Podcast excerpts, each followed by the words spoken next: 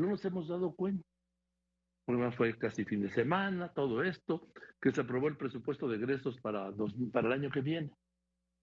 Se aprobaron más de 8 billones de pesos, más de 8 billones de millones de pesos, que en gran parte van destinados a los programas sociales del presidente López Obrador. Y por eso le aprecio mucho al presidente, al presidente, a Carlos Hurtado, querido Carlos, ¿cómo estás? Buenas tardes, el Centro de Estudios Económicos del Sector Privado, pues que me hayas contestado para ver, estamos, no, son casi nueve mil, casi nueve billones, son ocho millones novecientos noventa y nueve mil millones de pesos. Te escucho, Carlos, ¿cómo estás? Buenas tardes, ¿cómo ves este presupuesto? ¿Qué tal, Joaquín? Muy buenas tardes. Bueno, pues mira, es un presupuesto, yo diría, es, es más de lo mismo. Eh, en eso este gobierno ha sido pues muy congruente, ¿no? Dedicando, como tú dices, crecientes recursos a los programas sociales y a los proyectos de inversión que, eh, digamos, son los insignias de, la administración, ¿no? Lo que más recursos se lleva, como decías tú, pues es la Secretaría de Bienestar, las funciones que tienen que ver con, con las eh, transferencias en efectivo que se hacen a la gente. Y también es importante mucho el, el crecimiento del presupuesto de, de, turismo, en donde viene el tren Maya. Digamos, eh, eso, eso es pues, los gastos más representativos, yo diría, más allá de los normales, ¿no? Las nóminas de educación, de salud, etcétera, que caracterizan este presupuesto. Ahora, eh, lo del tren Maya me llama la atención que se le haya dado al turismo. ¿Por qué? Es porque depende de Fonatur el financiamiento, lo da directamente a Hacienda, lo da la Secretaría de la Defensa Nacional. ¿Cómo está acá? Eso, eso es Fonatur. Es el, presupuesto de lo que hace Fonatur. Es a través del turismo, del sector turismo. Así ha sido, ¿eh? todo, el tiempo.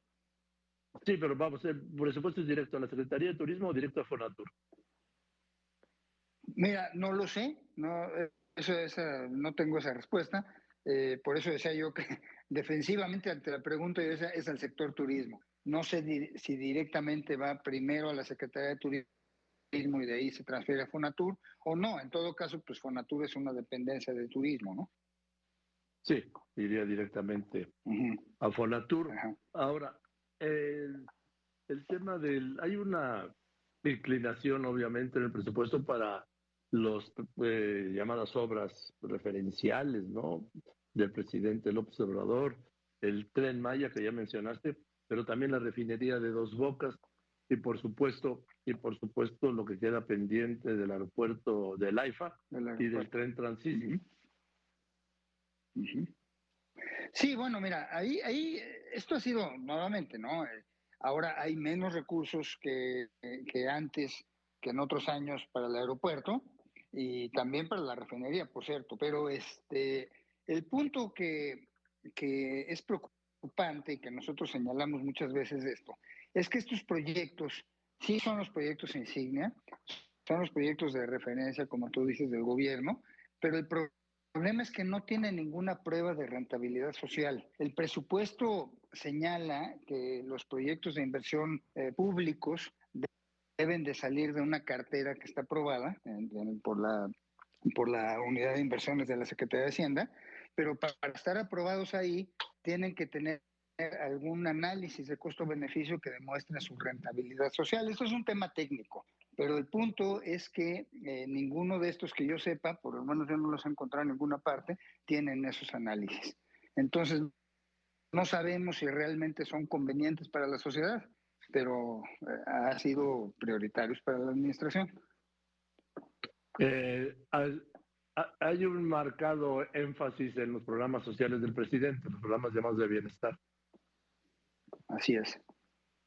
Así es, eh, Joaquín. Eh, mucho, digamos, marcadísimo énfasis es lo que más crece en, la Secretaría de Bienestar. Dentro de ello, lo más importante es la pensión para adultos mayores, pero es una colección larga de, transferencias. Ahí nuestra, o de programas sociales. Ahí la preocupación del centro es que estos programas sociales eh, a diferencia de los de administraciones pasadas, carecen de incentivos para la movilidad social. Es decir, son transferencias así nada más, sin ninguna condición.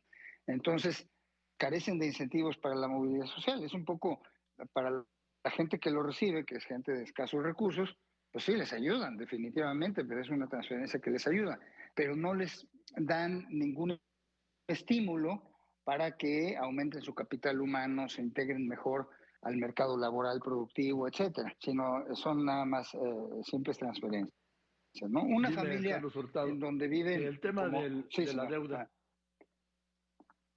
No, bueno, eso es gravísimo, eh, Joaquín también, perdón, pero me haces puras preguntas que tengo ese tipo de respuestas. De acuerdo a las proyecciones que están en el presupuesto que se aprobó, la deuda eh, para fines de 2023 será 47% mayor que en 2018. Bueno, eso es endeudamiento, o sea, no, no es que no haya endeudamiento, hay y hay mucho. Y, es un aumento de 50%. Ahora, los mercados eh, financieros internacionales nos ven que estamos un poco mejor que otros países que, que están peor en ese, en ese rubro, más endeudados, porque, porque en la pandemia gastaron más, ¿no?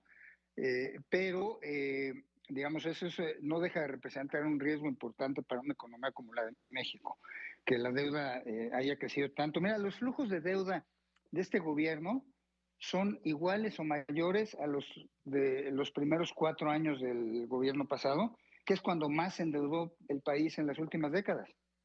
Son iguales o mayores. Lo que pasa es que la, la deuda como se presenta, se presenta como la proporción del Producto Interno Bruto, es decir, la división de la deuda pública entre el Producto Interno Bruto y eh, el hecho de que haya inflación esconde un poco la deuda cuando se calcula de esta forma. Eh, lo que se ha dicho es que prácticamente la deuda es para adelantar pago y pagar, eh, para pagar y adelantar pago de interés. Bueno, sí, nada más que eh, eso es una mala práctica presupuestaria, porque, digamos, la buena práctica presupuestaria es que la deuda pública se utilice para proyectos de inversión productivos, o sea, que tengan rentabilidad social probada, y que el gasto corriente eh, se financie con ingresos públicos recurrentes.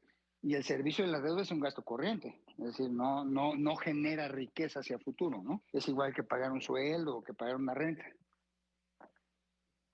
En fin, Carlos, pues te mando un abrazo y gracias por contestarme. Estés muy bien. No, muchas gracias a ti por la llamada, Joaquín, y un saludo muy afectuoso. ¿eh? qué bueno que, fuiste solo a la manifestación. Yo, no, yo fui con mi novia, pero eh, también fui, fuimos solos y nos encontramos a muchos amigos. Bien, yo soy reportero, los reporteros andamos solos. Gracias, Carlos Hurtado, presidente de Hasta luego. estudios económicos del sector privado.